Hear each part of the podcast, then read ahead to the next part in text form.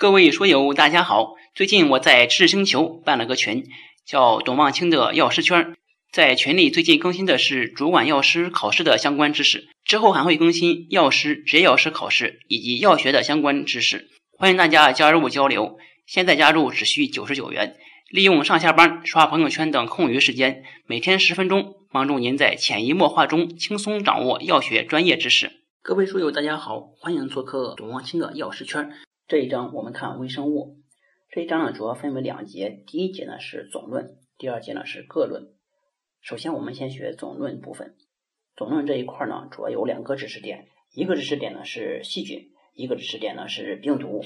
我们先看序论部分。序论部分呢有这么一个知识点，说微生物呢可以分为三类，第一种呢是真核细胞型微生物，第二种呢是原核细胞型微生物。原核细胞性微生物呢，没有核膜和核仁。第三种呢是非细胞型微生物，没有典型的细胞结构，仅有核心和蛋白质一壳组成，核心中只有 RNA 或 DNA 一种核酸，只能够在活细胞内生长繁殖。病毒呢是其代表。真核细胞型微生物的代表呢是真菌，原核细胞型微生物的代表是细菌，非细胞型微生物的代表是病毒。第二点呢是细菌的基本形态和结构。细菌的基本结构从外向内依次是细胞壁、细胞膜、细胞质和核质。细胞壁的作用呢主要有两点，一点呢是维持细菌固有的外形，第二点呢是保护细菌抵抗低渗环境，起到屏障作用。它的主要成分呢是肽聚糖。第二点呢是细胞膜。细胞膜的考点呢是它的作用，它有四个作用。第一种呢是渗透和运输作用及物质转运功能。第二个呢是细胞呼吸作用。第三个是细生物合成作用，这里主要合的就是细胞壁。第四个呢是参与细菌分裂。第三个是细胞质，细胞质呢是细菌新陈代谢的主要场所。第四个是核质。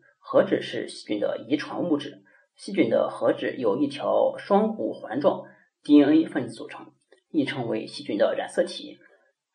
第三点呢是细菌的特殊结构，细菌的特殊结构呢主要有四个，一个是荚膜，一个是鞭毛、菌毛，还有芽孢。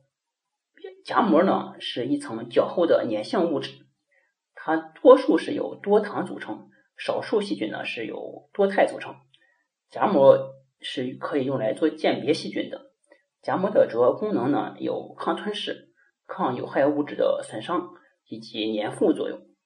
鞭毛是细菌的运动器官，鞭毛也具有特殊的抗原性，所以啊，利用鞭毛也可以进行细菌的鉴定和分类。第三个是菌毛，菌毛呢它分为两种，一种是普通菌毛，一种是性菌毛。普通菌毛呢。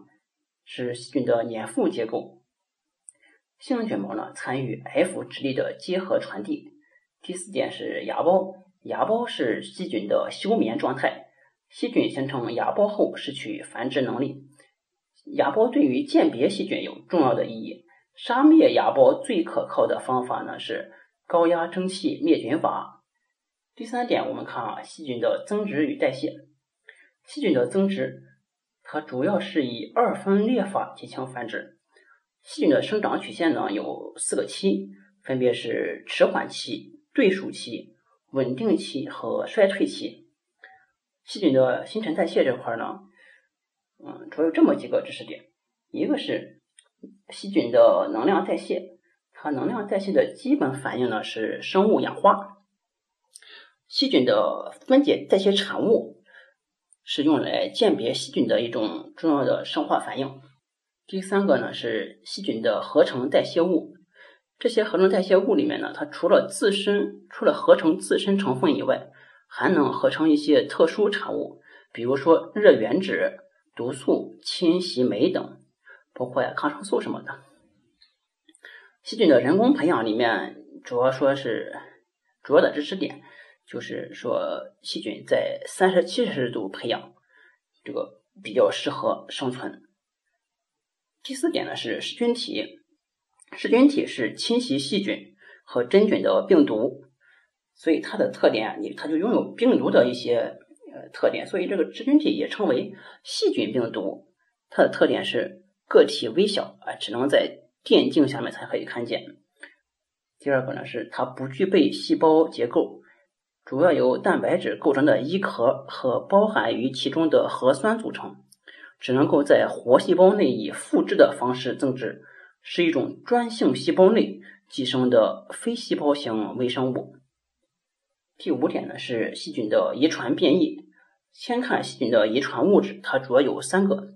一个呢是细菌的染色体，就是环状双螺旋 DNA。第二个呢是质粒，质粒是独立存在于多种细菌内能够自主复制的染色体以外的双股环状 DNA。第三个呢是噬菌体，噬菌体它感染细菌之后呢，噬菌体的基因呢可以整合到细菌的染色体上面，相当于遗传物质，控制细菌的某些症状。所以细菌的遗传物质呢就有三个，一个是细菌的染色体，一个是质粒，一个呢是就是噬菌体。再一个呢就看噬菌细菌变异的实际应用，它这块呢主要有五个应用，一个呢是影响细菌学的诊断，发生变异的细菌呢可以失去一些典型的特征。第二个呢是预防耐药菌株的扩散，第三点呢是制备疫苗。第四点呢是检测检致癌物质，第五点呢是基因工程方面的应用。下一个呢，我们看消毒与灭菌这块呢，主要有两个概念，一个是消毒，一个是灭菌。消毒指的是杀死物体上或环境中病原微生物，并不一定杀死细菌芽孢或者非病原微生物的方法。灭菌呢是杀灭物体上所有微生物的方法，包括芽孢在内。这个还有一个就是物理消毒灭菌法以及化学消毒灭菌法。物理方法呢，主要有电离辐射、超声波、滤过除菌等等。化学消毒灭菌法呢，就主要用一些药水可以这个灭菌的办法。它主要呢可以分为三类。第一类呢是促进菌体蛋白质变性或者凝固的，比如说酚类、醇类和醛类等。第二类呢是干扰细菌酶系统和代谢的。比如说氧化剂、金属、重金属。第三类呢是损伤细菌细胞膜的，比如说酚类、脂溶剂等等。好，这一节呢我们就到这里结束，谢谢大家，我们下节再见。下载知识星球，找董望清的药师圈，每天十分钟，帮助您在潜移默化中轻松掌握药学专业知识。